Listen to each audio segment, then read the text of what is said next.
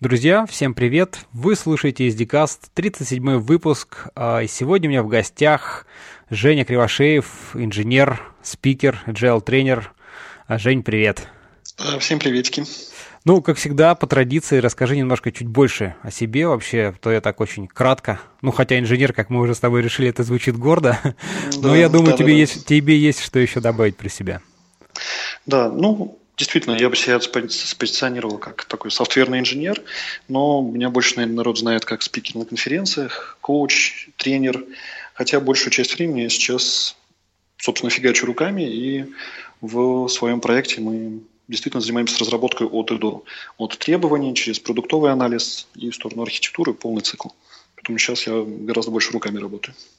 Слушай, а вот интересно, кстати, так сразу спросить, после того, как вот ты работал руками, потом, значит, больше там рассказывал, что-то такое вот там, не знаю, анализировал, там архитектурировал, и тут раз снова руками, вот а как оно? Прекрасно, потому что э, когда ты с клиентами работаешь, ты видишь их проблемы, пробуешь какие-то вещи, с ребятами общаешься. Очень богатый опыт. Это фидбэк от клиентов, от, собственно, ребят стороны клиента. Когда ты им что-то рассказываешь, они тебе фидбэчат, ты вместе с ними находишь какие-то архитектурные решения, такую копилку базовую формируют. И из копилки гораздо проще типовые решения доставать. И у тебя, грубо говоря, такой набор паттернов, начиная от, я не знаю, инженерных, дизайн-паттернов, архитектурных, процессных, продуктовых. И поэтому какие-то свои вещи делать становится действительно проще, потому что ты уже большую часть рисков а, прошел вместе с другими людьми. По большей части успешно. Mm-hmm. Здорово. Слушай, ну вначале расскажи немножко, в принципе, как давно ты и чем вообще занимаешься, так кратко, экскурс, что называется. Mm-hmm. Ну, карьера моя началась еще в институте. У нас такой достаточно был продвинутый поток. Мы где-то курса с третьего начали работать уже все практически. Большая часть даже по специальности. И, естественно, все начинали с каких-то адовых PHP-сайтиков. А что, что у тебя было до специальности, извини, перебил? А сою. А, ну, понятно. Да, да. то есть Самое, что ни на есть. Система техники, да, да. Да. Ну, у нас еще вот параллельный поток это были разработчики компиляторов, но как-то вот у них не сдалось с работы по специальности, и все больше ну, такой приклад, ты, прикладной софт. Да, да, да. Ты знаешь, у меня тоже специальность SAPR, то есть система автоматизированного проектирования, те самые компиляторы, но как-то тоже не сложилось. Да, да, да. Как-то все больше в сторону таких прикладных решений, за что, собственно, клиенты платили. И я помню третий курс, и первая зарплата 100 баксов была. По тем временам эти были достаточно существенные деньги. И как-то вот с тех пор и повелось. Дальше было такое распараллеливание карьеры, была параллельная разработка и какие-то такие тренерские активности. Я успел поработать и там инструктором, а, и потом как-то вот туда-сюда, постоянно между двумя этими огнями меня мотал, как бы мотало, и получилось, что в какой-то момент был фокус больше на такой консалтинской деятельности. Мы вместе с компанией Scrum Track, очень классные ребята, достаточно много времени провели. И вот последняя фаза, я сфокусировался уже на своем проекте. И такой обычный прикладной софт, э, продуктовая разработка. И здесь как раз вот в полной мере как раз пригождается опыт э, успешных кейсов и какие-то такая копилка уже паттернов готовых. Ясно. Ну, давай, наверное, начнем э, вначале поговорим про всякие вот методологии, как раз-таки процессы разработки, какие они там бывают, как бы у тебя uh-huh. большой опыт там в Agile, в Scrum, да, вот э, интересно послушать а, с твоей точки зрения все-таки, какие подходы там, не знаю, лучше, хуже, применимы к чему, где. Ну, вот как-то так давай начнем. Ну, то есть начнем холивор, да? Ну, конечно. Окей. Ну, я бы на самом деле тоже вот, если со стороны посмотреть, когда ты в такой специфике достаточно долгое время варишься, именно процессной. Потому что в Scrum-треке я а, отвечал за то, чтобы поддерживать инженерии и вот эти вот все замечательные процессные начинания. То есть это, конечно, клево, а, ценности, да, какие-то процессные паттерны, но потом же это все нужно инженерии, с такой инженерной точки зрения поддерживать. Это был как раз мой фокус. И а, чтобы я вот отметил, наверное, самое важное, что никто не очень никто, вообще, наверное, никто не понимает, а что же такое agile. Вот это вот самая большая проблема. А, потому что вот спроси трех человек, что такое agile, и получишь там пять разных ответов. Вот это большая, мне кажется, беда, и в том числе популяризаторов agile, и как-то вот ребята, которые пощупали сами, они очень интуитивно в основном формулируют некоторый вижен, такое некоторое мнение угу. о том, что же это такое. Но потом, когда пытаются кому-то транслировать этот вижен, да, все видят внешние ритуалы. То есть вот если мы там делаем раз, два, три, как, например, там в случае скрама или канбана, какие-то базовые практики выполняем, то вот вроде у нас вот agile философия. Хотя это не совсем так, и очень часто люди занимаются таким строительством а, карго-культа, где ритуалы заменяют здравый смысл. Mm-hmm. И мы, mm-hmm. получаемся, выходим на такой второй виток спирали, когда в свое время agile культура появилась как отрицание карго-культа всяких формальных, излишне заформализованных процессов. И тут мы выходим на второй виток спирали, когда сам по себе на agile, да, попались, ага. да-да-да, превращается вот в такой набор ритуалов, зачастую бессмысленных. Вот. И вот если вот, э, от этого отталкиваться, то, мне кажется, в первую очередь нужно понять, а что же это такое как вот сформулировать, там, я не знаю, своей бабушке, э, там, внучок, а что ты делаешь? Да, вот я тут по agile фигачу. Ну, расскажи, а что это? Ну, вот это, кстати говоря, да, умение объяснять, как ты понимаешь, знаешь, если ты не можешь, там, кто там говорил, да, не можешь объяснить шестилетнему ребенку, что такое там угу. какой-то термин, то значит ты просто не понимаешь, что это. Да, эти слова приписывают Ричарду Фейнману. Да, да, Фейнману, точно. А, ну, не знаю, насколько это правильно ну, приписывание, но Да, уж такого. не знаю. Ну, расскажи, вот, да, же, угу, что, да, что, что же это что за, же да, такое за зверь?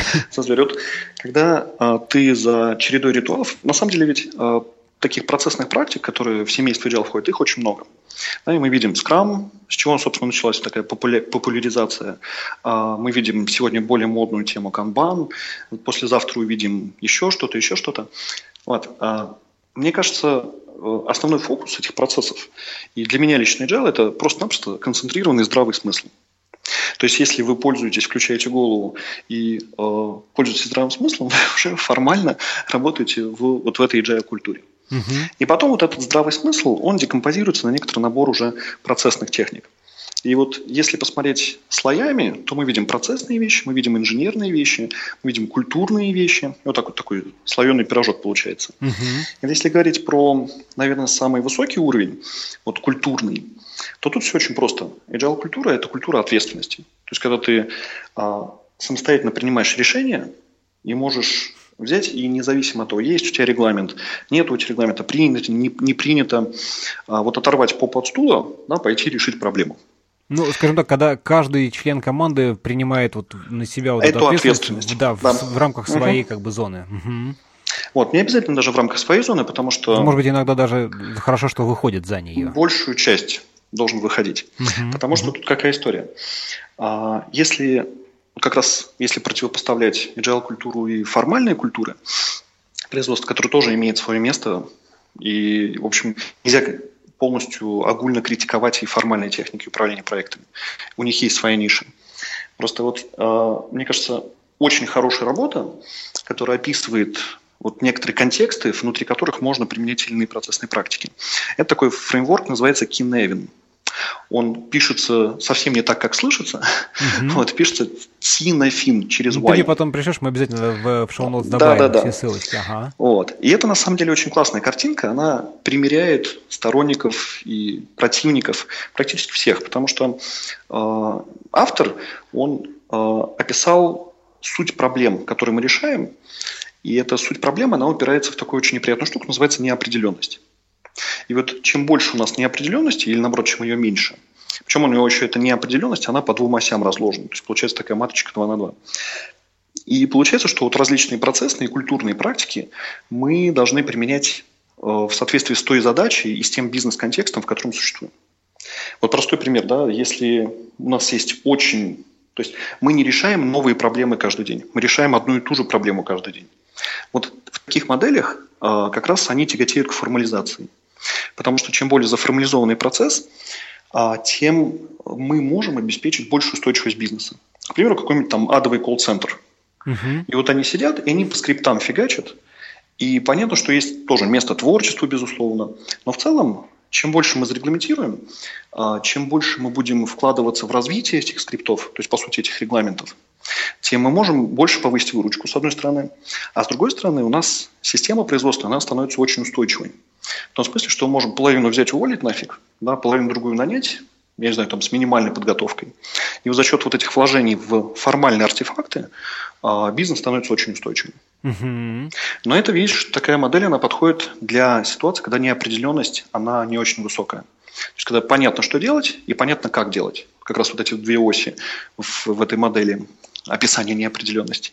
Да, как делать и что делать, если очень сильно упростить.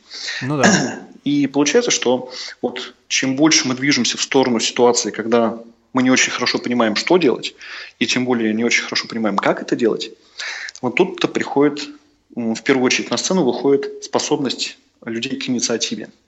То есть вовлеченность, способность решать не только проблемы свои, но и чужие, и в целом своими усилиями проталкивать команду к результату. И вот здесь уже практически ничего нельзя зарегламентировать, потому что задача непонятная и непонятны способы достижения.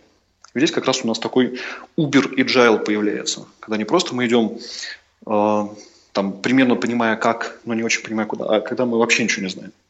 Ну, как бы да, просто есть проект, есть как бы понятно, ну, в смысле, есть какой-то, скажем так, конечная точка, к которой надо прийти, в общем и целом описано, что должен быть продукт, да, а вот как ее достичь, а, какими способами, то есть тут уже угу. вот этого ничего не понятно, и много разных вариантов появляется. То есть. Да, и вот как раз, когда ты говоришь продукт, это как раз а, ситуация высокой неопределенности, когда мы не знаем, что делать. Угу. Потому что как раз именно продуктовая специфика бизнеса, она а, в том, что мы не очень хорошо понимаем, что нам нужно сделать, потому что мы должны отгрузить, посмотреть реакцию рынка, переделать. Да? Вот это такие делать MVP-шечки. Ну да. То есть это такая двойная неопределенность. И как мы не очень хорошо знаем, и в процессе это выявляем. И что делать, тоже мы не знаем. Но тут как раз вот эти культурные особенности, они в первую очередь выходят. Да? А, ситуация, когда команда действительно должна быть самоорганизованной, замотивированная и особо регламентами ты это не опишешь. А если попытаешься это зарегламентировать, то, во-первых, все равно ничего не получится, потому что все это будет очень меняться подвижно. И тут вот как раз выходит в первую очередь коммуникации. Способность людей коммуницировать, ответственность. И вот это как раз на таком бытовом уровне мы видим часто таких людей, да, мы их называем обычно инициативными. Угу. Вот они вот действительно отрывают попу от стула, идут, сами делают, помогают другим. Вот, то есть формально они работают как раз вот в agile культуре. И вот тут, если говорить именно про культурную особенность, мы, казалось бы, да, почему вот всем вот братья не так работать? Ну, круто же, да, вот ты как бы подорвался, там, задравил себя, там, вы вместе фигачите, каждый день новые проблемы решаете, это же интересно. Но проблема в том, что вы упираетесь в контекст, который, который несет в себе существующую культуру организации. Потому что каждая компания, она проходит достаточно долгий, местами даже мучительный процесс становления своей личной культуры. И если эта культура не подразумевает инициативность, самостоятельность, какой-то такой вектор на результат, угу. а вот тут начинается очень серьезный структурный конфликт. И вообще вот тоже, чем больше работаешь с компаниями, тем больше понимаешь вот, роль этих структурных конфликтов не личностных, они тоже важны, они тоже нужны, личные конфликты, а, но вот есть фундаментально заложенные в структуру. И кто бы ты ни был, какой бы ты ни был, не конфликтный, все равно находясь в какой-то роли, ты конфликтуешь с другой ролью. Просто by design, как бы по характеру этой компании. Mm-hmm. И вот а, получается, что очень часто вот эта модель самоорганизации, движухи такой, интереса, она просто блокируется вот за счет существующей культуры. И мы очень часто видим культуры такие авторитарные, мы видим культуры не авторитарные лично, но формальные, зарегламентированные очень. И вот в таких двух средах достаточно сложно приходится ребятам. Мы наблюдаем, конечно, ситуации, когда есть такие очаги сопротивления, такие повстанцы, которые говорят, да блин, ну сколько можно этой фигней заниматься, эти бумажки заполнять, давайте как бы уже вот включим тот самый пресловутый здравый смысл, и как бы зачем делать вот так, если можем сделать по-другому, и это будет быстрее и лучше. Да, иногда это не оправдано. То есть вот эти вот регламенты, они тоже не просто так появляются. Вот. Иногда они вступают в конфликт с э, этим желанием поставлять вот с точки зрения здравого смысла. И иногда действительно регламенты имеют смысл. Но это вот, как ни парадоксально, не очень часто кейс. Чаще всего, да, мы действительно упираемся либо в личную культуру руководителя, который говорит, не, ребят, стоп, все, успокоились, давайте по регламенту, потому что у него свои, да, вот свой вижен, своя культура. Вот. И получается, что, да, как бы не всегда получается эту культуру э, воспроизвести, но с этим можно работать и нужно работать. Ну, тут смотри, вот как бы немножко так противовес, да, дабы, дабы поспорить. А, а когда вот еще нет какого-то вот этого сложности и общего какого-то такого, ну, тимбилдинга, какого-то коммуникации налаженных, да, то регламенты, они позволяют, э, ну, с большей, с, лё, с большей легкостью структурировать и выстроить весь процесс на первом этапе как минимум, да, то есть ты зафиксировал регламенты, сказал, ребята, вот, все, действуем все вот так, и вроде, знаешь, как бы всем, всем все понятно, и очень легко начать по ему следовать, да. А вот выращивание вот этой agile, как бы, культуры, когда инициатива, вот, оно с одной стороны, ведь если нету как бы общего какого-то, там, не знаю, роадмапа, ну или направления, вектора, который все надо задавать, uh-huh. оно может завести немножко в сторону, если не совсем сильно в сторону, ведь правда же? Конечно, оно и должно заводить в сторону, потому что, смотри, тут какая история с этими регламентами. А, да, действительно, выглядит так, что это более простая точка входа. Что у нас есть некоторые регламенты, вот по бумажечкам мы поехали. Угу. Что кто делает. И получается, что есть набор, опять же, структурных конфликтов. Есть набор проблем. И пока люди вот просто не оторвут тоже по от стула, не подойдут к другому человеку лично, не начнут с ним нормально по-человечески общаться, вот эти регламенты будут некоторый такой защитным механизмом, который а, проблемы и структурные конфликты, он их скрывает. То есть, да, ты вроде работаешь по этим регламентам, вроде выглядит так, что точка входа легкая, угу. но это э, вот эти бомбы, мины замедленного действия, они продолжают тикать. То есть понятно, что если сразу начинать да, способствовать, чтобы ребята коммуницировали, чтобы они приходили, общались, понятно, будут конфликты, но они будут явные. То есть ты все вот эти проблемы ты вытаскиваешь. А с помощью регламентов ты их можешь как-то вот ну, завуалировать. Да, немножко, да. Да. Но это не значит, что проблем нет. Да, они остаются, просто они выстрелят или будут медленно и долго подтачивать э, твою эффективность, эффективность твоей компании. Слушай, ну а сразу тогда вот как, как э, какими, какие меры есть для того, чтобы как-то вот их э, не просто завуалировать, а именно попытаться все-таки решить? То есть как, чем mm-hmm. можно помочь этим, вот этим, погасить эти конфликты естественным и именно здравым способом? Угу. Ну, как раз вот мы плавненько переходим вот от культурного слоя, где я бы вот сформулировал тоже agile как такой здравый смысл, банальный здравый смысл. Не делать фигни, да, делай то, что нужно делать, делай это правильно. Вот, потому что очень часто как раз вот эти вот оболочки а, в виде нашей компании, ее регламентов, ее культуры, они как раз противоречат здравому смыслу. И тут mm-hmm. как раз спрашиваешь, да, вот как на уровень ниже опуститься, уже на такой более процессный уровень, от культурного. Mm-hmm. Вот, то есть, если вы осознали в компании, да, что культура коммуникаций, она и такой коллективной совместной деятельности, она более эффективна, чем культура индивидуальности или культура м, такого авторитарного управления. Но как раз опускаемся ниже, если это признали, и думаем, как это процессно построить. И тут начинается тот же самый здравый смысл. Вот как мы поймем проблемы? У нас процессных паттернов гораздо больше, чем культурных. А, и мы видим такие вещи, которые идут к нам из канбана, из скрама, из других процессных фреймворков. А, первое, это, наверное, с чего бы я начал, и что мне кажется самое важное, это ретроспектива. То есть обычно ребята, они прекрасно понимают проблемы. Просто так здесь принято, так сложилось, поэтому, ну, как бы и живем тогда. Угу. Вот. А если на ретроспективе регулярно их начать делать, то эти проблемы будут всплывать. И вы начинаете просто разбираться потихонечку, да, а что, что вот как выглядит ваша производственная система, где у нее ограничения, и почему мы до сих пор так живем. Да, и что нам сделать, чтобы эти ограничения снимать. Угу. Вот, поэтому начать с ретроспективы – это самый простой ход. И вот тут начинается проблема в том, что нужно научиться слышать ребят, и нужно, чтобы ребята научились друг друга слышать. Если они еще находятся не в такой коммуникационной культуре, а вот как-то любители пообижаться, а, вот как раз тоже вот мы до а, старта записи вот немножко говорили про хипстеров и да, Вот, как раз вот хипстеры, условно, если их так а, типизировать, это как раз вот культура коммуникаций. Да? Они могут быть в противовес такому олдскулу, где в первую очередь ценится инженерия, да, инженерные скиллы. Вот я крут как инженер. Вот. А, условно, в кавычках, да, хипстерская история, это про то, что мы вместе навалимся и решим проблему. Это значит, что тут нужна способность к самопожертвованию, надо отложить свою задачу да, и решить помочь команде или помочь другу.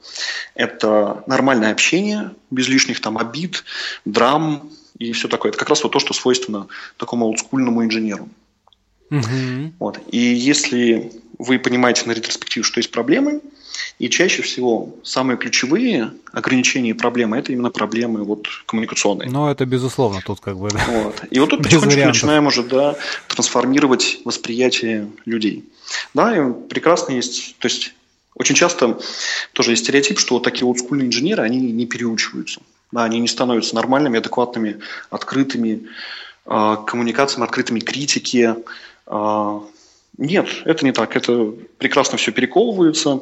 И более того, они даже в какой-то момент становятся так, настолько ярыми апологетами, ну, вот такой маятник качнулся, и вот как-то их настолько драйвит вся эта история, что они становятся потом ой, э, такими очень-очень agile-oriented. Не все, но достаточное число.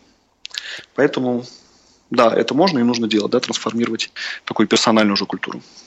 Ну, вот, как ты опять-таки заметил, да, она тоже не всегда может подходить в случае, если нет вот этого какого-то желания, да, вот, э, или как- как-то понимания, что надо как-то там общаться, взаимодействовать. И все-таки, в принципе, ведь э, вот такая культура там, когда там тимлит просто рулит всем процессом, она тоже имеет право на жизнь и в некоторых случаях вполне себе Конечно. тоже может приносить результаты, как бы, да. Тут, угу. тут э, именно важно, насколько, так сказать, немножко подводя итог, именно желание всех участников процесса как-то вот ну, начать взаимодействовать, что ли, плотнее, я не знаю, как-то так, наверное, сказать. То есть чувствовать, чувствовать необходимость, наверное, а, вот не работать в каком-то таком замкнутом своем маленьком мирке, а угу. как-то идти на, ну, более открыто быть к другим да. участникам. Ну, наверное, как-то так, не знаю, попробую. Ну, если это формально определить, то это переход как раз от культуры м, такого, а, от такой инженерной культуры к культуре коммуникации.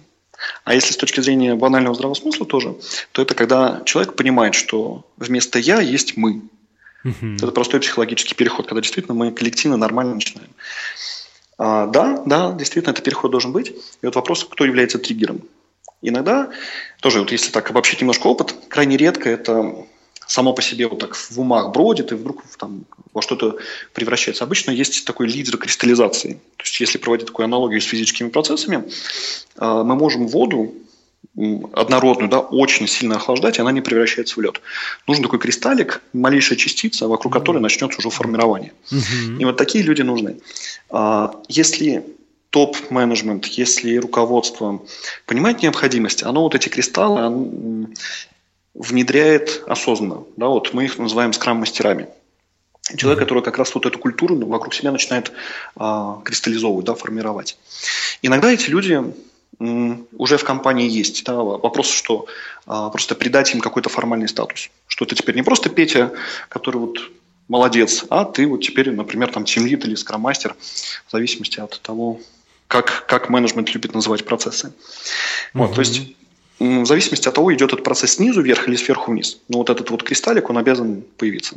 Очень редко это вот как-то совсем равномерно происходит. Обычно это такие один или несколько достаточно харизматичных, ярких лидеров, которые свою команду уже начинают действительно трансформировать по культуре. У меня есть очень хороший кейс. Вот почему так много про культуру говорим? Потому что она очень сильно определяет то, как решаются инженерные проблемы, то, как вообще бизнес строится. То есть это, мне кажется, такая прослойка между а, сверху у нас бизнес-модель, то, как компания зарабатывает деньги и для кого она делает. Потом вот это вот такая, такой эфир, который мы называем культурой, который все пронизывает. А снизу uh-huh. уже идет инженерия. Есть такие хорошие примеры, когда компании очень успешные да, в своих сегментах. Это удивительный сплав, э, который держится на, там, условно, одном, одном-двум человеке. Какой-нибудь там э, технический директор, который работал с самого-самого начала. Вот его видение культуры, да, вот этот перекос в сторону чего-то формального или наоборот коммуникаций, угу. или в сторону там как бы инженерных скиллов, или э, равномерной, способной, сильной команды. Вот, вот его это видение, где вот эту точку поставить в этом многовертом пространстве. А почему это очень важно? Потому что он это видение реализует в жизнь путем набора и отсева соответствующих людей. Почему топы так дорого стоят, да, почему они так много получают? Потому что они нанимают тех людей, которые будут проводниками той культуры, Э, который является носителем как раз вот этот менеджер, который нанимает этих людей. Ну, Они, да. в свою очередь, наймут еще ниже людей, а эти, в свою очередь, наймут еще ниже людей. И вот этот эфир, он формируется. И вот я не буду говорить, кто, ну, Женя, привет, если ты будешь слушать. Вот, это технический директор одной известной достаточно компании, мы с ним вместе учились. Как раз вот яркий пример, а, когда он с самого начала, у него такой удивительный сплав, как бы такого олдскульного, трушного инженера, и местами даже вот с уклоном в авторитаризм. Но при этом а, очень, очень самоорганизованные, клевые и ответственных ребят он набирает. То есть вот этот авторитаризм, небольшая такая доля, не мешает ему набирать людей, которые реально самостоятельны. Вот mm-hmm. такое тоже бывает. То есть нельзя сказать, что у нас э, сплошные такие черно-белые истории, когда там полюс, либо человек такой весь, ну давайте, ребят, поработаем там вместе, и другой полюс это человек, который там бьет кулаком по столу и говорит, делай так, не хочу слышать, как ты считаешь, да, делаем вот так. Обычно где-то вот что-то в серединке, и самая успешная ситуация, когда мало того, что человек успешно совмещает различные механики управления и культуры, а, а еще важно, чтобы это все совпадало с той бизнес-моделью, которая практикует компания, на чем она, собственно, выживает, то, что лежит выше. То есть я считаю, что а, как бы, если управляемо относиться, то все-таки бизнес-модель должна определять культуру. То есть то, как мы зарабатываем деньги, для кого, как мы делаем, на каком рынке, мы под это дело должны осмысленно формировать культуру, в том числе через отсев кандидатов. Вот тоже такой кейс в одной из компаний а, продуктовая разработка. Они набирают ребят, разработчиков, инженеров тоже с продуктовым бэкграундом и понимают, что что-то у них вот как-то не идет, низкий уровень инженерной культуры, а, дефекты, ну все это хорошо через метрики считается. Угу. Вот мы видим, что, короче, в коде бардак. То есть вроде процесс идет, но технический долг растет. Мы с ними посидели, подумали и выяснили интересную вещь, что нужно немножко разбавить вот этих продуктовых хипстеров, которых они в очень больших объемах берут, как раз разработчиками с заказной разработки. Потому что продуктовые и заказные разработчики, они тоже вот как раз сильно по культуре отличаются. И в заказной разработке, во всяком случае, это было ну, до недавнего времени, с недавнего времени тоже как-то это вот крайности начинают перетекать в друг друга, и в целом все потихонечку усредняется. Но лет вот 5-7 назад вот это уже чувств, еще чувствовалось. Это разница между культурами заказного разработчика и продуктового. От продуктового мы ждем интуиции, понимания клиента, да, и, может быть, готовы терпеть его, ну, не всегда там супер-пупер высокий технический уровень. В заказной разработке был как раз обратный фокус. Сейчас это все блендится, как бы смешивается. Вот как раз вот если вернуться к тому кейсу, мы рекомендовали, вы берите не полностью людей с продуктовым бэкграундом, а разбавляйте их людьми из э, заказного бэкграунда. И вот как раз такое разбавление привело к тому, что заказные разработчики, они не позволяли совсем уж, ну, условно говоря, говнокодить да, несмотря на то, что мы делали успешный продукт, у ребят все хорошо шло, но и технический долг, вот эти как раз ребята, которым было это важно, они вот этот технический долг держали под контролем. Mm-hmm. А вот э, продуктовым разработчикам не всегда это важно. Им важен успех продукта, и это абсолютно правильно с точки зрения бизнеса. Но другое дело, что технический долг он накапливается, и в какой-то момент он может этот бизнес убить. Вот, поэтому этот баланс вот как раз выстраивается в том числе через фильтрацию э, разработчиков с разными культурами на ну, в компанию. Да, слушай, ну а тут, кстати, коль уже мы затронули тему всяких технических долгов, ведь тут тоже есть там у некоторых э, программистов, ну там разработчиков, да, огромное желание там поэкспериментировать, вот что-то новое заюзать. Mm-hmm. Давайте вот здесь там вот это возьмем. Да, да, да, да, да. И тут вот тоже как бы, с одной стороны, там, ну, технический долг это одна там часть, понятное дело, а вот другая, что, а давайте здесь вот это, мои какая клевая вещь, а вот mm-hmm. здесь то все. И вот тут тоже как бы, насколько оно в рамках agile а, то есть это опять-таки командно как-то должно же приниматься, да, решение там использовать, не использовать, либо вот, э, ну, вот на, на эту точку зрения, так сказать, на, эту, на эту сторону, да. точнее, вот что скажешь. Угу. Ну, смотри, это тоже я долго размышлял над этой проблемой и понял, что это нифига не проблема. Так, очень хорошо. А, дело вот в чем. Мы, когда принимаем инженерное решение, мы а, должны четко понимать вот тот конфликт требований, который мы должны своим инженерным решением разрулить. Это обычно конфликт функциональных и нефункциональных требований, но а, очень часто туда добавляются еще и социальные вещи, да, социально-психологические вещи. И вот то, о чем ты говоришь, нужно, ребят, давайте признаемся честно. Мы очень часто принимаем решения, руководствуясь не эффективностью его и то, насколько качественно это решение требования удовлетворяет, а руководствуясь банальным э, желанием удовлетворить свои инженерные амбиции – Угу, вот да, это как да, раз, да, когда конечно, мы говорим про, самое, да. а давай в, не, там запилим на Haskell, на монадах, на да, аппликативных да, функторах, вот эта вся тема, это ж не про бизнес, да, потому что если Нет, говорить конечно, да. про бизнес, мы бы все пилили на EGB версии там 1.2 до сих пор и были бы счастливы. Получается вот такой действительно, опять же, структурный конфликт, структурный дисбаланс, то есть это не личностный, не персональный, а именно структурный.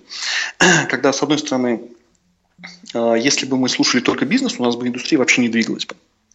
Но с другой стороны, если мы постоянно будем какие-то новинки использовать непроверенные, это же риски проектные. Конечно, И любой конечно. такой хардкорный PM, он скажет, что, ребят, успокойтесь, да, будем делать из тех палок и веревок, да, которые проверены железобетонно.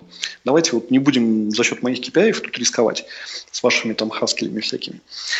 Вот, поэтому действительно возникает необходимость а, некоторого компромисса с одной стороны, ребята хотят удовлетворять свои инженерные амбиции, а с другой стороны, в проекте нужно использовать проверенные вещи, проверенные технологии, проверенные подходы. Вот. Поэтому, в зависимости от своей бизнес-модели, то есть наверх посмотреть, то, как компания бабло зарабатывает, выбираются различные способы от разруливания этого конфликта. Есть тоже набор процессных паттернов. И компания просто эти процессные паттерны выбирает. Один из паттернов все мы знаем, любим, правда, никто его, наверное, в глаза не видел, как это делается. Это вот как раз вот эти зеленые пятницы когда э, день в неделю или полдня в неделю крупными компаниями выделяется ком- ребятам, чтобы они занимались э, какой-то своей фигней, но при этом потом рассказали, что же они такое пилили. Угу. Тоже спорная практика.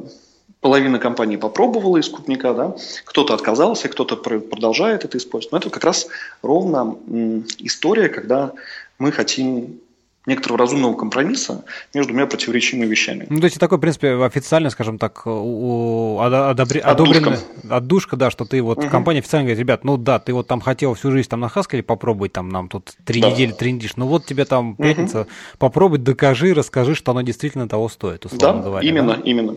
Получается, за счет компании люди занимаются вот этой условной условным саморазвитием и какой-то такой интересной для них движухой, а, потому что все понимают, да, что если мы не будем давать это, то, в общем, наверное, разработчики разойдутся. А так как им по работе приходится пилить, опять же, те же самые какие-то там EGB 1.2, а, видимо, это приходится так делать. Ну, то есть, есть это то, позволяет, угу. позволяет, конечно же, так сказать, снизить градус вот этой накаленности страстей, как бы, ну, вот, дискомфорта да, какого-то, да? Да, да. Слушай, да, ну хорошо, а какие еще вот помимо паттерна, это помимо зеленой пятницы еще и бывают? А, то есть, вот, опять же, да, мы сталкиваемся с тем, что хочется чего-то новенького, да, при этом при этом должны быть решения проверенные. Мы можем тоже новые технологии использовать, просто не в ядре проекта, не в самых критических, бизнесово-критических подсистемах. Никто не мешает, я не знаю, там, выделить подсистему, которая не бизнес-критикал, и запилить ее на любимой скале, и попробовать, что же это такое, а потом рассказать и поделиться опытом. Угу. Ну, тоже популярная история и, мне кажется, абсолютно разумная.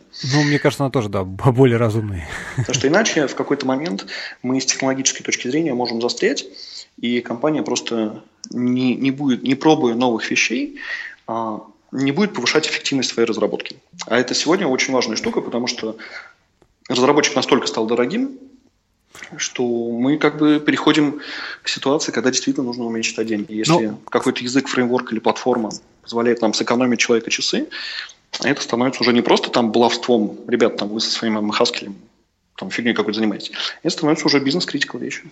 Ну, тут, кстати говоря, вот э, согласись, да, насколько там мир, там, не знаю, 10 лет назад IT, вообще вся инфраструктура и вот отрасль развивалась так не спеша, и действительно там одни и те же технологии, там 2, 3, там 5 лет, mm-hmm. да, можно было использовать и как-то действительно не бояться. То сейчас ты там, не знаю, ушел в отпуск, пришел, да, тут уже, значит, а, новые фреймворки, там, не знаю, технологии, еще что-то. Да, да.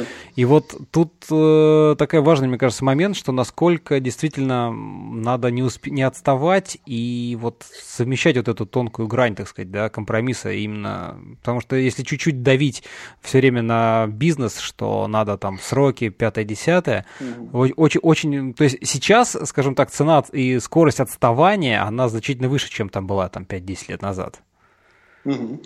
Да, ты хороший вопрос поднимаешь.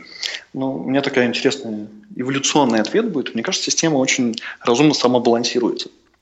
То есть выглядит, на мой взгляд, таким образом. У меня вот такая модель мира. Наверное, она неправильная, но вот как-то она так сложилась. Выглядит таким образом. Молодежь приходит после вузов, и причем я не говорю про Россию, я говорю наверное, про весь мир. Uh-huh. Приходят после условного какого-нибудь там МИТа э, или Оксфорда, и вот они начинают фигачить. У них полно энергии. И вот они начинают, давайте посмотрим эту технологию, эту технологию, эту технологию. Вот они, вот молодые специалисты, у которых полно энергии, и под энергией я, наверное, в первую очередь понимаю способности осваивать новое. Да, Очень вот быстро. Вот безумное да, желание попробовать много-много новой фигни, которая постепенно с возрастом, она, скажем честно, да, вот у разработчиков сходит потихонечку. То есть чем дальше в лес, тем как-то тяжелее уже там. Вот я, например, вот тоже уже как-то понимаю, что нужно там сильно заботать какой-нибудь там адовый JavaScript. Меня тошнит от бестиповых языков, я не умею писать без типов. И вот, ну, я понимаю, что нужно будет. Ну, для меня это как Голгофа какая-то. Но а молодежь знаешь, берет там и фигачит. Ты знаешь, а мне тут кажется, что это, ну, с одной стороны, это да, а другой момент, что с возрастом, вот с накапливанием опыта, вот. ты начинаешь уже немножко больше разбираться и не бросаться с головой в первый попавшийся. Вот, вот, вот. вот. Это как раз, мне кажется, вот этот самый механизм саморегуляции. То есть приходит эта молодежь, она адово начинает втягивать новые истории, но с возрастом, с опытом, причем возраст такой ну, это условное понятие, да. Да, да, вот там человек, который в хорошем проекте провел, в плотником таком, да, нагруженном, хотя бы 2-3 года, он уже, можно считать его почти зрелым. Еще пару лет, он уже совсем зрелый. Угу. То есть 5 лет в плотном проекте, и это уже зрелый человек. Чем дальше в лес, чем больше у него зрелости, тем он становится спокойней. И вот как раз вот эта разумная консервативность, что, ребят, вот пока там мы были молодыми, мы бегали, прыгали и втягивали там новые всякие прикольные истории, а вот чем дальше в лес, вот тем мы как-то поспокойнее, чем провереннее, чем проще, тем оно лучше. А проще – это предсказуемее. То есть трансформация происходит. Вот. И эти люди обычно э, тоже за счет эволюционных механизмов, эти люди вырастают уже в менеджеров, и получается такая самобалансировка. Люди растут, консервативность повышается, а снизу вот приходят вот эти вот молодежь движух, которые не дают совсем уж превратиться ну, да, которые... в, в унылое, да, там что-то такое устаревшее. И вот получаются такие качели, и вот вот всплески некоторые, которые в индустрии у нас происходят, новые технологии, языки, платформы, которые связаны, кстати, вот если обратишь внимание, это в первую очередь деятельность каких-то очень больших крупных компаний, да, гигантов таких.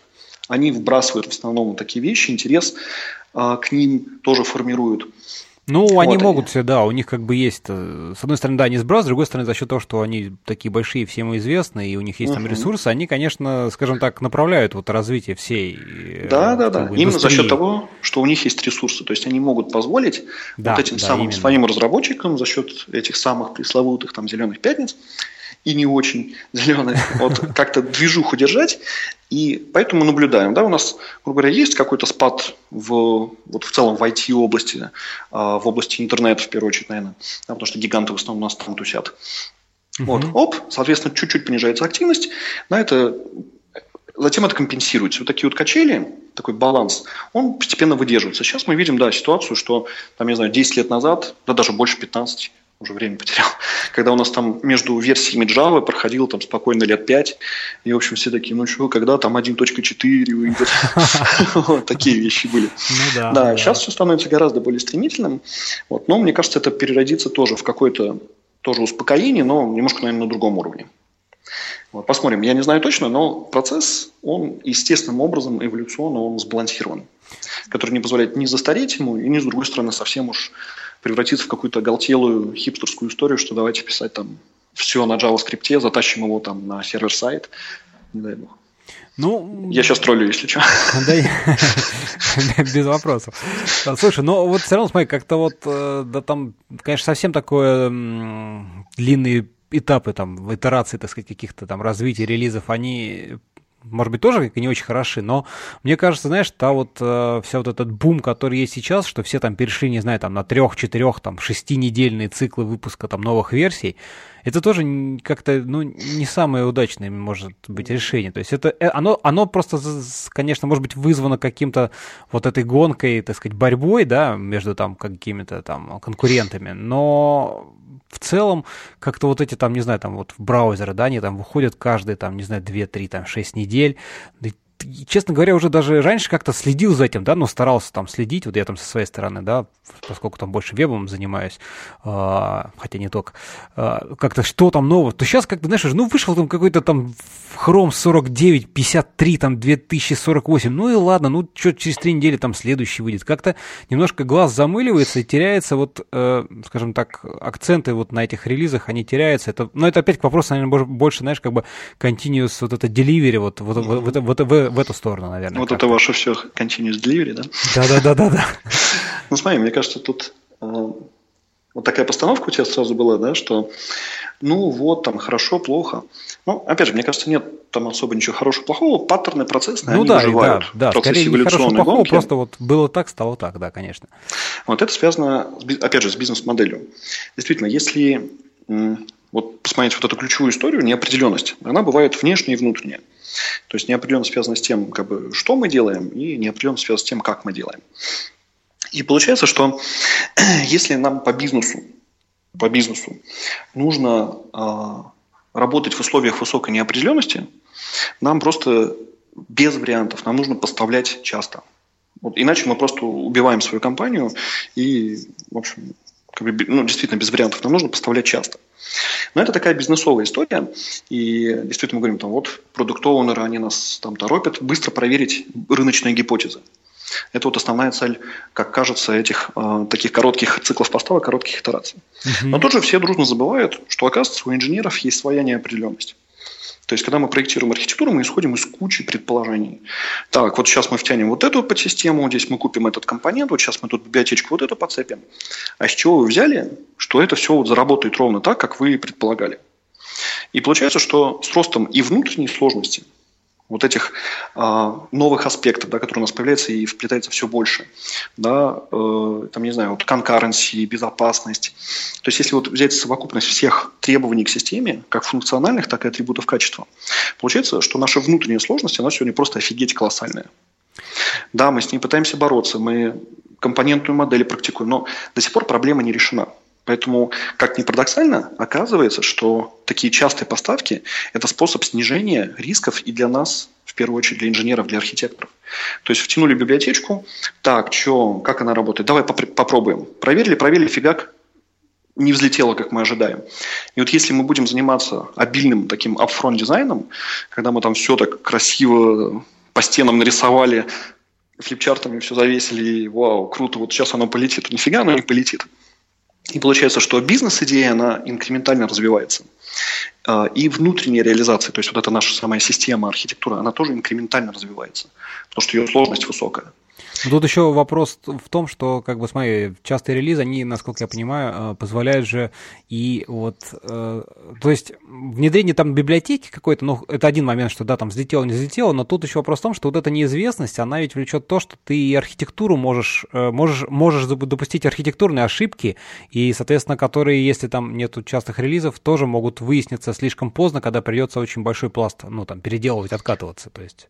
Ну, можно я вот свое видение немножко скажу? Да, давай, Например, того, что мы не можем допустить архитектуру, мы их обязательно допустим. Ну, в смысле, они допускаются всегда, конечно, просто, просто вопрос, насколько погрешность. Когда мы о них узнаем. Да, да, да, погрешность большая. И получается, что частые поставки, и в пределе мы приходим к моделям Continuous Integration и еще дальше Continuous Delivery, это как раз а, инструмент узнавать об ошибках быстро и как о внутренних неправильно принятых решениях архитектурных, так и о внешних ошибках, я имею в виду функциональные требования, а, какие-то рыночные гипотезы. И получается, что выигрывает тот сегодня, не кто заранее все правильно сделал, а тот, кто быстрее понял ошибку и кто быстрее ее исправил.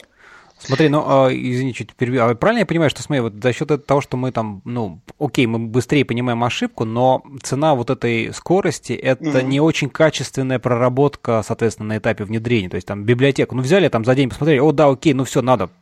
То есть нет возможности, нету времени всегда как бы, э, ну так, фундаментально подойти к изучению какого-то там проблемы, какого-то вот кусочка. Mm-hmm. Ты прав, это, конечно, конфликт, тоже структурный конфликт, от него никуда не деться. Если мы боремся за скорость, да, то мы вынуждены а, бороться за скорость. И получается, что ты говоришь о том, что действительно на research остается меньше времени. Да, это структурный конфликт, от него никуда не деться, но мы это компенсируем. Мы компенсируем тем, что мы стараемся э, редуцировать scope. То есть не брать все сразу, не делать все сразу, да, а как раз делать маленькими фрагментами, маленькими кусочками, наслаивать их, и вот получается слой за слоем мы масло намазываем на наш бутерброд. Оп, первый слой простой, ага, ключевые гипотезы инженерные, технические, ключевые рыночные гипотезы проверили, супер, следующий слой, следующий слой. Это mm-hmm. не бесплатно, безусловно. Если мы, а, условно, в варианте там, большого апфронт, заранее большого проектирования, мы не делаем столько рефакторинга, Получается, мы платим за вот это постоянное инкрементальное развитие, мы платим рефакторингом. От него никуда не деться. Поэтому мы практикуем баланс. Да, понять, что upfront дизайн нужен, просто не нужно заниматься этим полгода. Мы ключевые гипотезы обозначаем, а, формируем абстракции, да, то есть обкладываем наше ядро абстракциями, и потом постепенно наращиваем функционал этих реализаций. То есть, грубо говоря, проектирование архитектуры сводится не к тому, что мы все полностью рисуем, а ключевые точки выделяем. Mm-hmm. Эти ключевые точки, тоже тут должна быть плотная, безусловно, работа с продуктовиками, с аналитиками. Не от балды ключевые точки должны выбираться системы, а исходя из рисков, которые несут в требованиях. То есть, грубо говоря, какие решения убьют наш бизнес. Ну, Для этого нужно понимать бизнес. Потому что мы очень тоже склонны часто как бы страдать перфекционизмом и говорить, вот, нет, нам написали в требованиях, там response time не более 100 миллисекунд. Вот, вот давайте его добиваться. Давай его, да.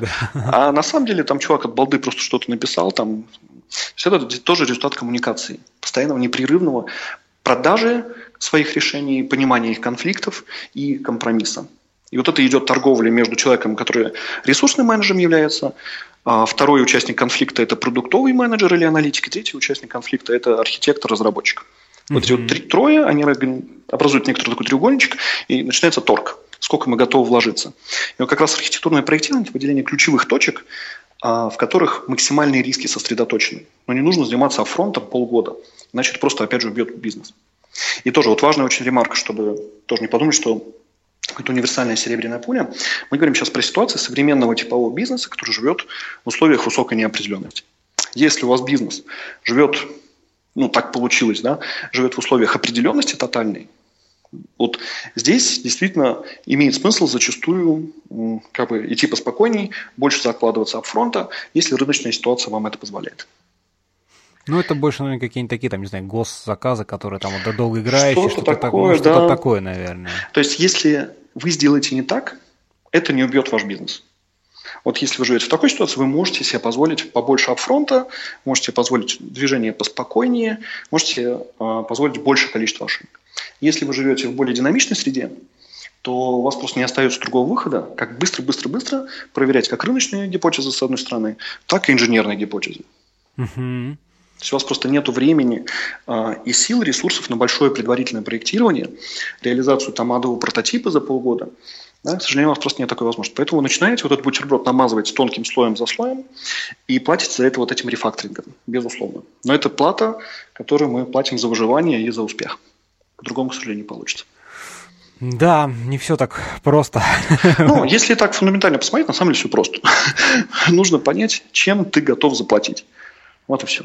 Как только это понимание приходит, что халявы не бывает, то есть до какого-то возраста, мне кажется, любой инженер, он ищет вот эту серебряную пулю. И сколько бы он там не утверждал, что обратное, да, вот интуитивно э, он ждет этого, что вот сейчас я придумаю там новый язык или там прочитаю про новую библиотеку или что-то еще такое. И она решит все мои проблемы, да? Да, это прям будет волшебно. В какой-то момент, вот момент, наверное, вот этого формирования зрелости, взрослости, да, человек отпускает. Он понимает, что за все нужно платить, точка. Вот как только он это осознает, все становится предельно понятно. Остается технический вопрос – выявить факторы, которыми ты готов заплатить, выявить факторы, за что ты платишь. И дальше уже из копилки либо внешней головы из опыта, либо из своей головы из опыта просто подбираешь соответствующие культурные, процессные и архитектурные паттерны.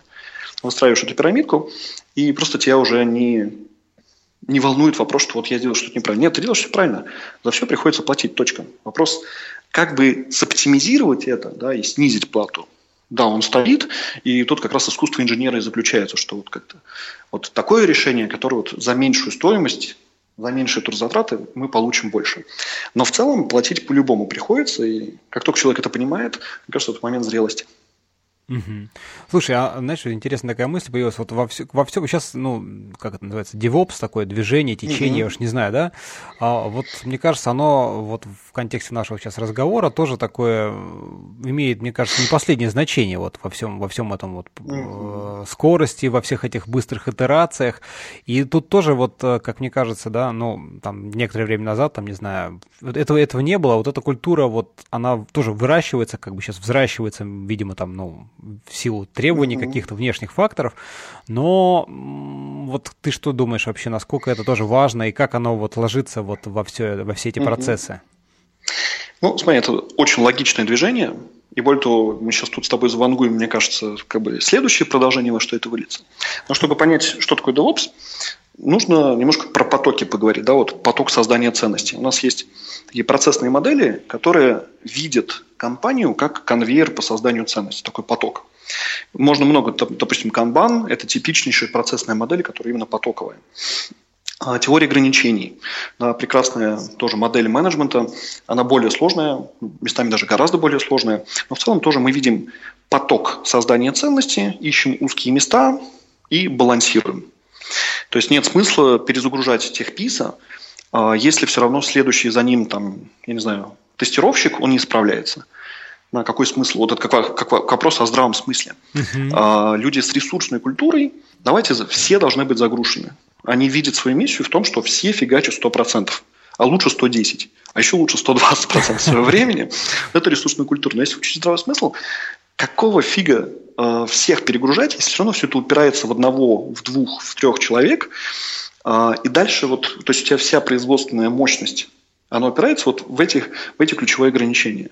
Ну зачем? Зачем всех перезагружать, если от этого выхлоп не увеличивается? Все равно есть ограничения. Вот вы прослушали краткое содержание теории ограничений Ильяху Галдрата. И вот если эту идею продолжить, там получается такая штука.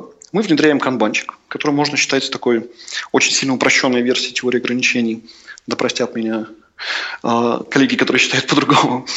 И получается, вот мы оптимизировали, оптимизировали наш поток, оп, сбалансировали. Да, и получается у нас такой конвейер, красиво, все сбалансировано, все шикарно. И тут мы упираемся в границы этого конвейера. У нас есть границы на входе, но наши ключевые ценности agile, они как раз вот в первую очередь расшивают эту границу, что заказчик, который поставляет нам требования, он должен быть максимально доступен, максимально близко, он не должен стать ограничением. Угу. Поэтому вот эту вот как бы границу слева нашего конвейера мы вообще уже давным-давно, когда еще скрамом занимались, мы ее расшили.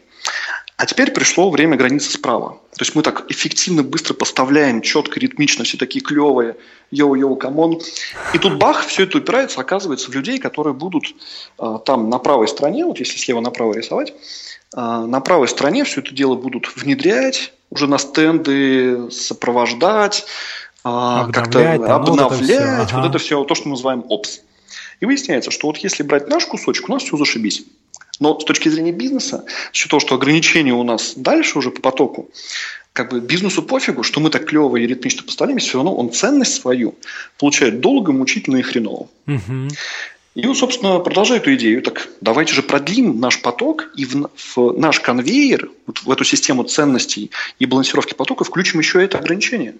Давайте затащим ребят, которые опсы, и начнем с ними нормально коммуницировать мы сделаем так, что мы им поможем, мы не будем их перезагружать, то есть мы с ними будем сбалансированы, мы с ними будем плотно коммуницировать, мы им будем помогать, они нам будут помогать. И да, получается, вот если обобщенный такой поток посмотреть, да, мы его можем теперь сбалансировать. И теперь все станут гораздо более счастливы. И вот, собственно, идея на самом деле DevOps ровно в этом состоит, что давайте снимем коммуникационное трение, процессное трение, организационное трение с теми людьми, которые вот являются таким фронт-эндом как бы для бизнеса, который поставляет им ценность. И вот, собственно, DevOps это ровно про то. И если вот немножко эту идею продолжить, а кто дальше? А дальше у нас стоят первая линия поддержки, да? дальше вторая линия поддержки, а дальше кастомер. И я думаю, что там через несколько лет, не знаю сколько, да, насколько динамично будет развиваться, следующее это будет уже а, support ops. То есть, когда мы втянем в нашу производственную систему еще и там, первую, вторую, третью линию поддержки. А самый шик – это customer ops. То есть, когда мы настолько продлеваем нашу, что мы конечную точку замыкаем, да, как бы то, что является источником хотелок, угу. мы полностью вот выстраиваем и к нему же обратно приходим. И вот этот вот набор хотелок и ценностей замыкается в такой круг, и там циркулирует очень оптимально. Но это, опять же, втянуть кастомера как бы в пределе, да. Вот с другой стороны, а, в нашу производственную систему это большой труд, это делают компании, но представьте, что у вас, по сути, кастомер как бы является членом команды. Вот. Не все к этому готовы, не все это понимают, как это сделать. Я думаю, будет очень много экспериментов. Уже эти эксперименты проводятся. Ну, да, а, тут, во тут, что это превратится, мы не знаем. Да, тут Но как, движение конечно, в это идет. Тут, конечно, так вот, э, ну, кастомеры все-таки это там не какой-то не один там человек, а вполне их может быть много разных, mm-hmm. и их очень э, так, они не всегда могут даже там, ну, скажем так, млечь как-то вот в культуру вот, э, вот этого процесса конечно, разработческой. Конечно. Это вот очень интересный вопрос, как, как это может быть решено, скажем ну, так. Ты знаешь, 10 лет назад сложно было представить, что мы, например, там будем иметь какие-то там современные виды CRM, анализ Big Data, чтобы через 10 лет мы тоже с трудом себе представляем. Но если мы админов научили нормально общаться, и с ними сами научились нормально общаться, и выстроили с ними совместную культуру, да, вот этот самый DevOps. Угу. Ну, с кастомером, наверное, тоже может получиться. Ну, да, будем, будем верить в светлое. Поэтому посмотрим, во что это превратится. Но представь себе такой замкнутый цикл, где ты какую-то, какие, через какие-то механизмы, пока не изобретенные, неведомые, э, хочешь что-то от системы, э, и она тебе очень быстро, тут же, в индивидуальном порядке эту фичу поставляет. Вот это вот некоторый тот мир, куда нас заведет DevOps рано или поздно. Но когда это случится, как это будет, мы себе пока с трудом представляем. Ну да, но, кстати говоря, DevOps это же не только как бы про админов, это еще и то, что сами разработчики тоже немножко лучше вникают в процесс поставки. Безусловно, безусловно. Потому что как бы, угу. то есть, э, хотя, наверное, все же это, мне кажется, больше изначально со стороны вот именно админов опсов пошло. М-м, маловероятно. Это все-таки движения со стороны таких вот agile, оккультуренных разработчиков. Потому что они начали, во всяком случае, это то, что мы наблюдаем в компаниях, чаще всего инициатива, она идет все-таки со стороны вот слева направо, то есть со стороны разработки, uh-huh, uh-huh. но при этом она встречает очень большую поддержку со стороны, то есть админы об этом не говорят, они этого хотят, но не говорят. А разработчики этого хотят и говорят. Ну, админы, они такие, знаешь, ленивые, скромные все очень, поэтому... Ну, я не знаю, с чем это связано. Может быть, действительно, с культурными особенностями. Тут, наверное, какое-то интересное можно провести соцобследование. А, но вот как-то опыт показывает, что чаще слева направо. Хотя, может быть, есть кейсы, когда справа налево, когда админы являются инициаторами этого такого коллективного потока создания ценностей. Но я такое, честно говоря, ни разу не видел. Но это не значит, что этого нету. Ну, я ну... уверен, что есть клевые админы, которые наверняка тоже хотят что-то поменять к лучшему. Ну да, согласен. Слушай, здорово. Кажется, мы так вроде бы основные вопросы, какие хотели, затронули так, судя по всему, даже немножко хотелось, конечно, углубиться, может быть, в вот процесс построения архитектуры, да, на основе uh-huh. вот этого фидбэка, то есть вот какие здесь, может быть, такие ключевые, ну, не знаю, моменты, там, тезисы, вот, стоит обратить внимание, то есть, а, опять еще, еще вот, э, смотри, там, процесс там разработки, там ТЗ, написание ТЗ, вот на основе ТЗ, то есть это анализ бизнес-требований, да, на основе которого появляется uh-huh. какое-то техническое задание, на, на, основе которого, наверное, выстраивается какая-то архитектура, да, вот как все эти процессы тоже между собой совместить, при том, чтобы еще и вот э, в рамках agile вот этого быстрых итераций, как, как все это замкнуть, чтобы не развалилось. То есть, потому что тут же очень много моментов, ну, в смысле, они последовательны, то есть там, по, по сути, да, ТЗ, потом архитектура, там, потом там разработка как-то. А, безусловно, они где-то перекрываются, но вот есть какие-то ключевые моменты, которые всегда ты должен дождаться предыдущего, да, какого-то результата на предыдущей там шаге, на предыдущем какой-то какой-то стадии. Вот как все это увязывается, мне вот просто интересно. Ну, вот мне кажется, как раз стоит мыслить в том направлении, что не обязательно поток делать вот строго последовательным. Мы, а, ну, наверное, основная проблема в том, что а, заказчик сам не знает, что хочет, это абсолютно типовой кейс, и а, нужно дать ему время на осмысление для того, чтобы он понял, что ему на самом деле надо, им нужно дать что-то попробовать. Угу. Вот, и мы как раз приходим к такой достаточно хорошей, на мой взгляд, работающей модели инкрементальной архитектуры, когда мы не делаем весь скоуп, а мы делаем набор фич, на его взгляд, самых-самых важных. И вот этот, то есть мы начинаем практиковать продуктовые механики в заказной разработке. А ключевая продуктовая механика – это минимально жизнеспособный продукт, MVP. Ну да. То есть мы им отгружаем этот MVP-шечку. А, это еще вот мы, мы видели это на самом деле тоже давно, просто немножко по другим названиям, лоскутная автоматизация. Когда мы куски фрагмента автоматизируем, а остальные кусочки не автоматизированы. Но это, тем не менее, дает прекрасную а, модель апробации, пользователь, клиент начинает использовать это, и у него уже появляется осмысление.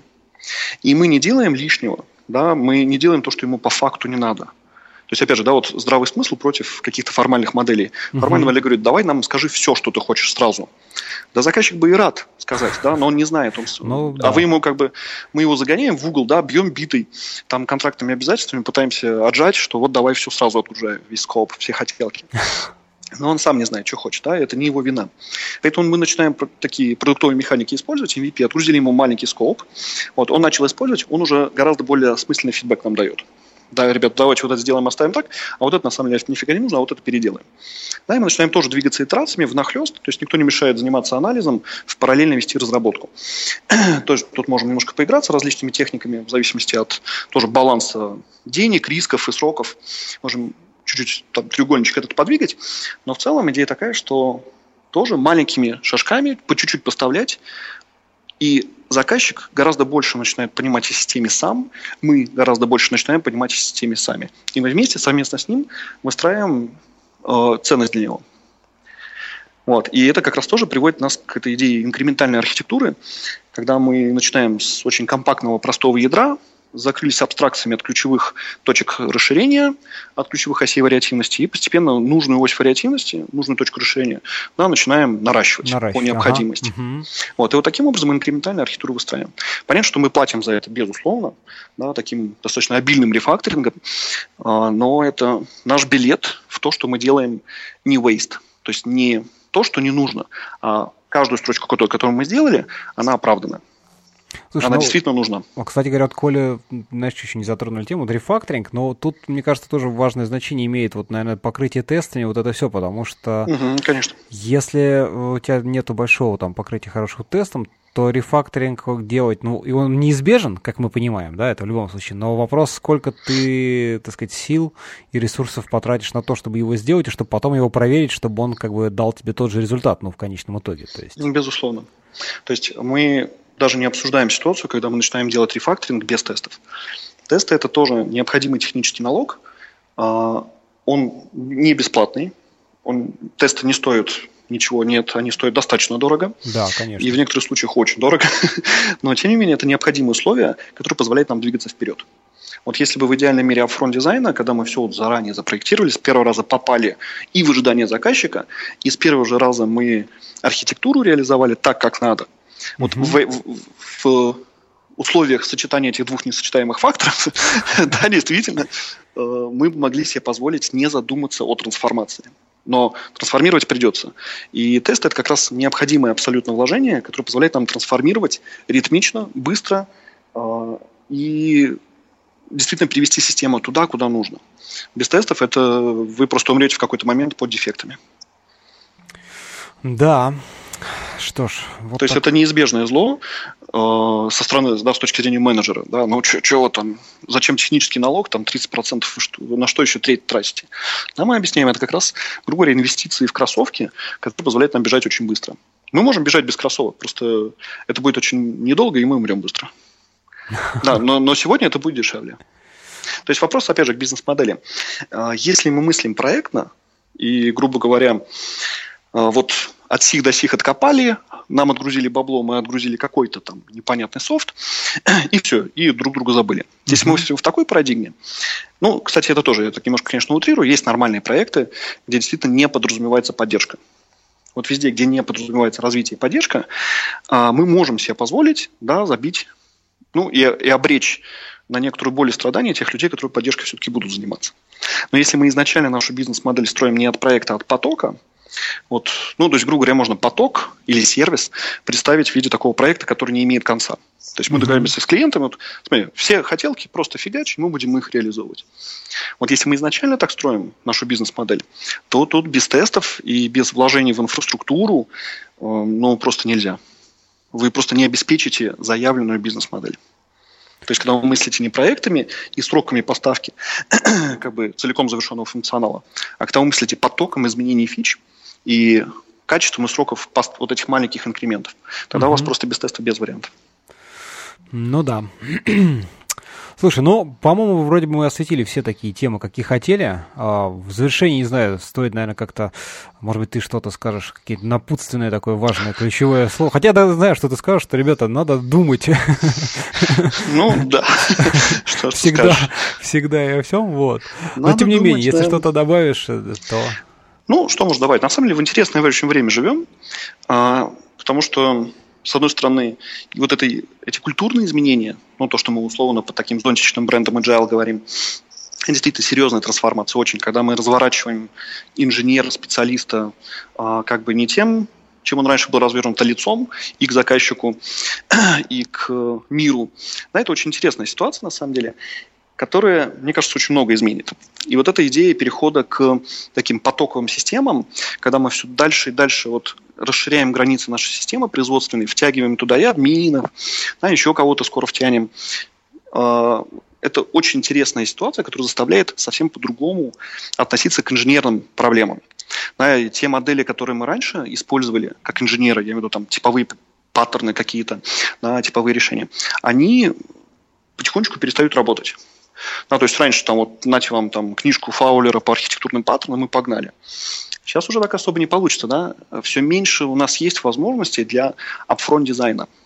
И все больше нам нужно уметь на лету трансформировать причем зачастую по-живому, да, резать, как бы пришивать руку, да, здесь ну отрезать вот, голову. Вот, да, тут, тут порой бывает такое, что это... приходится как-то очень в сжатые да, сроки, да. очень Кстати, сильно менять, интереснее. потому что там, условно говоря, вот вся, вся та же пресловутая неизвестность, да, которая неожиданно, значит, оттуда выплыло вот новое требование, которое совсем противоречит тому, что мы там делали последние там инсайт итерации, да. Абсолютно, и всю архитектуру разломало. Да, да и все, да, все, да, все да. поломало, и вот мы, угу. ах, как же так. То есть ты такой там так клево запроектировал все, такие клевые абстракции, такие клевые паттерны. Потом прилетает мелкое требование, да, и оно все в клочья просто разрывается. Да, это неизбежность. И вот, собственно, что я хотел на пустую какой дать. Это же на самом деле офигенно интересно. Это требует, ну, наверное, на голову более высокой квалификации, а, ответственности, осмысленности, а, как-то результативности. И это на самом деле очень интересно. То есть интересное время живем. Посмотрим, к чему это все приведет, конечно, какой очередной виток наша индустрия совершит. А, но вот сейчас в моменте это достаточно движушно. Это прикольно. Новые технологии появляются, которые зачастую являются, конечно, результатом переосмысления старых технологий. И часто, кстати, если обратить внимание, в сторону упрощения. То есть как-то вот реинкарнация чего-то старого родом из 90-х или из 80-х, да, но вот попроще, полегковеснее, попроще. Ну да, вот. это вот, вот из, из последних кстати, в, в тему это вот всем известный там СО, да, там и VSDL, и сервисы. И вот да, сейчас... да, да, добро пожаловать в Корбу. Да, да, да, и то, что сейчас как бы вот там Фалькор, Фалькон и прочие, кто там в Netflix и Facebook там переосмысление, ага. да, вот, то есть не, уже, на, скажем так, на современных технологиях, но по сути это вот про то же вот эти все. Да, да, да, да, да, это, мне кажется, связано с циклом тоже роста и выбывания программистов, которые еще помнят старое, они тоже естественным образом выбывают. Ну, смотри, какой прикол, да? Вот там э, была корба, да, потом что-то фигня какая-то, давайте сделаем веб-сервис. Окей, запилили, давайте сделаем более легковесные, более такие прикольные веб-сервисы, хипстерские. Угу. Ну, тогда слова такого не было. Фигак, они все утяжеляются, утяжеляются, потому что задачи разные, нужно решать задачи все больше и больше, оп, утяжелились. Да, хочется сделать универсально же, как, как же без этого Да, да, да, Так давайте еще проще сделаем, давай всю эту фигня выкинем, давай новый, оп, REST появляется. Тоже легковесный И тут что мы видим? А, блин, что-то REST не очень удачно подходит для сложно связанных сущностей. Да, да, а нет, нет связи, нет понимания, как бы нет четкого определения, надо как-то формализовать процесс. И вот оно, хоп, здравствуй, СО в новом виде.